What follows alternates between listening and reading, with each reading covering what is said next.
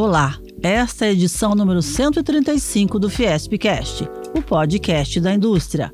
Nesta edição, você vai saber. Moderniza Brasil. No evento do governo federal, SCAF recebe Bolsonaro na Fiesp e afirma que o tema busca competitividade e inovação. Alunas do SESI Campinas vencem mostra de ciências e tecnologia com projeto para pessoas com deficiência visual. Exposição Darwin, Origens e Evolução em cartaz no Centro Cultural Fiesp é prorrogada até 27 de fevereiro de 2022. Relações institucionais. Na abertura do evento Moderniza Brasil, promovido pelo governo federal na sede da Fiesp no dia 15 de dezembro e que reuniu o presidente da República, Jair Bolsonaro, lideranças empresariais e 19 ministros de Estado, o presidente da Fiesp do Ciesp, Paulo Scaff, ressaltou a importância do tema. Um tema que busca competitividade, modernização, inovação, um tema tão atualizado Aqui será debatido que alguns temas, algumas, algumas ações já realizadas e aquilo que está por vir, buscando a maior competitividade brasileira. Se era importante durante toda a vida e principalmente nos últimos anos o país ser competitivo, Hoje nós não temos alternativa. As mudanças são, são diárias. Scaff afirmou ainda que o Brasil tem um potencial enorme e que é hora de quebrar paradigmas para se adaptar a esses novos tempos. Não há mais espaço para estruturas públicas engessadas, demoradas, não há mais espaço para discussões inócuas, porque a velocidade que o mundo caminha é muito grande. Nós não podemos perder essa oportunidade dessa nova fase que se inicia pós-pandemia. Mas a nossa união, nós todos estamos juntos, nós todos estamos imbuídos dessa mesma missão de consolidarmos um crescimento com competitividade, com inovação, com tecnologia, com grandes transformações, quebrarmos os paradigmas. SCAF finalizou. Esse gesto, presidente Jair Bolsonaro, o senhor está aqui trazendo tantos ministros lhe acompanhando, mostrando e valorizando tanto os setores produtivos, o senhor pode acreditar que nós todos estamos juntos nós todos queremos o que o senhor quer, o melhor para o Brasil. O que nós queremos é consolidar esse crescimento, gerar empregos. Ao encerrar o evento, o presidente da República, Jair Bolsonaro, pontuou. A responsabilidade, o nosso futuro está nas mãos de cada um de nós. A gente vê que a gente está vencendo essas amarras, estamos saindo da areia movediça. Isso graças, obviamente, ao nosso Deus e pessoas maravilhosas como vocês que acreditam no Brasil. 19 ministros de Estado estiveram no evento, entre eles o da Economia, Paulo Guedes, e o da Infraestrutura, Tarcísio de Freitas. Diz aí. A ABNT, Associação Brasileira de Normas Técnicas, lançou em novembro, durante o 14º Congresso Brasileiro da Construção, um documento que prevê a pesagem de caminhões em movimento.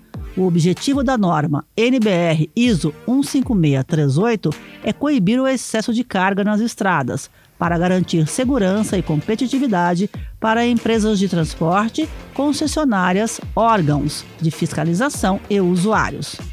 Mário William Esper, diretor titular adjunto do Departamento da Indústria da Construção e Mineração da Fiesp e presidente da ABNT, explica por que fiscalizar o excesso de peso de cargas é um dos principais desafios nas rodovias brasileiras. Dependendo dos horários, com o modelo de pesagem hoje atual, que é estática, e postos de pesagem que tem que obrigar o caminhão a parar, existe um volume significativo de evasão dos postos de fiscalização. Também é um desafio por questões de eficiência econômica, redução do custo logístico brasileiro, considerando a quantidade de carga transportada pelo modal rodoviário no Brasil os desafios não param por aí. É também um desafio para a conservação das estradas, pois um caminhão com excesso de peso ele danifica a estrutura é, do pavimento. E, é, finalmente, e talvez a mais importante, O desafio é a questão da segurança, tanto do caminhoneiro como para outros usuários da rodovia, tendo em vista que um caminhão com sobrecarga está sujeito a acidentes que podem ser de alta gravidade. O sistema, que conta com sensores, câmeras e monitoramento por radiofrequência para fiscalizar caminhões, sem que haja a necessidade de paradas obrigatórias nas balanças rodoviárias, já está em fase de teste no país. Educação. Alunas do ensino médio do SESI Campinas Amoreiras foram premiadas na nona mostra de Ciências e Tecnologia Instituto 3M, o projeto DART, Democratização da Arte em Espaços Socioculturais, ganhou o primeiro lugar ao incluir acesso às pessoas com deficiência visual em museus e exposições. O projeto tem um piso tátil que guiará a pessoa com deficiência visual até um botão em forma de pedal, que, ao ser pressionado, aciona a autodescrição técnica e artística da obra, detalhando os elementos que compõem o quadro. A estudante do SESI Amoreiras, Maria Eduarda Moura, conta como surgiu a ideia do projeto. A gente teve a ideia na escola porque nossa escola sempre voltou bastante para arte, então a gente sempre era levado em exposições e no teatro. E a gente percebeu que no teatro havia sim acessibilidade para libras e nas exposições não. Então a gente se perguntou: será que a arte é realmente acessível para todo mundo? Lisa Blattner disse que o projeto ainda precisa ser aprimorado, principalmente na questão da programação. Como ele ainda está em fase de protótipo e desenvolvimento, é preciso fazer algumas alterações e alguns testes em espaços culturais para poder realizar a checagem dos erros e o que pode ser melhorado, que ele seja implementado realmente dentro das dos museus e espaços culturais que existem nas cidades. A professora de matemática Ana Paula Carazato que orientou as meninas no desenvolvimento do projeto, ressalta. A possibilidade de aplicação do projeto é bem simples e de baixo custo, já demonstrado interesse pelo Instituto 3M para a fabricação do dispositivo. Esporte. Hélio Rubens Garcia, uma das grandes lendas do basquete francano e brasileiro, será eternizado pelo clube que defendeu como jogador e treinador o SESI Franca Basquete vai aposentar a camisa 8, número usado por Hélio Rubens, que atuou em mais de 800 partidas com 10.132 pontos anotados. A homenagem vai acontecer no dia 8 de janeiro de 2022 no ginásio Pedrocão, durante o intervalo da partida entre SESI Franca e São Paulo.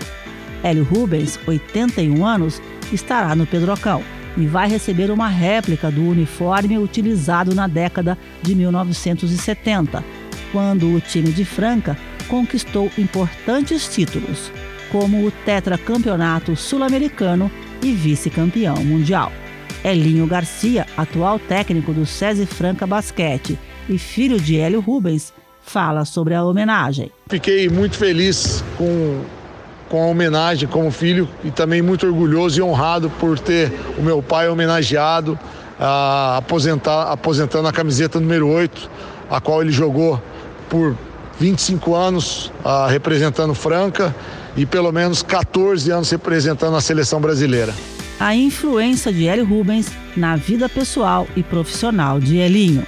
Uma influência gigante por me apaixonar pelo basquete, entender o quanto o basquete representa na cidade que nós nascemos, o quanto o basquete foi importante na carreira dele. Ah, e hoje eu ah, me sinto um cara assim.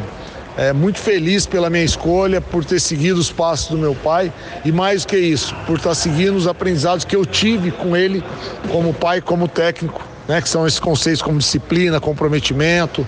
O jogo entre SESI Franca Basquete e o São Paulo, no dia 8 de janeiro de 2022, será transmitido ao vivo pela TV Cultura para todo o país.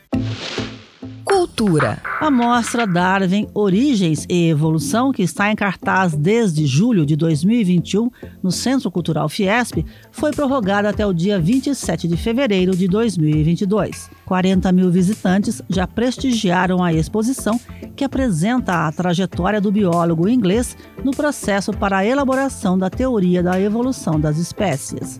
Diogo Rezende, um dos curadores, explica que a mostra está dividida em quatro núcleos. O primeiro deles chama a Ciência Antes de Darwin.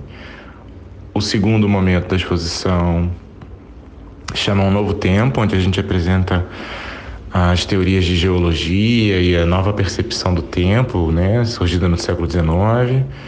O terceiro núcleo chama A Jornada de Darwin, onde é apresentada a viagem do Beagle e a relação com Darwin é, com o Brasil, a sua passagem pelo Brasil.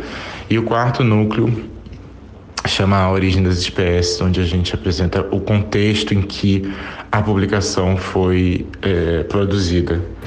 Rezende conta ainda que a exposição tem 332 peças, entre elas gravuras de história natural, obras de arte contemporânea e acervos científicos. Dos acervos científicos eh, estão presentes obras do Museu de Ciências da Terra, no Rio de Janeiro, do Museu de Zoologia da USP e do Instituto Butantan. São peças taxonomizadas, acervos de fósseis. Dentre as coleções científicas vindas do Museu de Zoologia da USP, o público pode ver animais empalhados, como tartaruga marinha, jacaré, coati, cachorro do mato e um pássaro guará. A exposição é de graça e pode ser agendada pelo sistema Meucese. Esse foi o último Fiespcast de 2021. Nós também estamos no Deezer, no Spotify, no Google e no Apple Podcasts.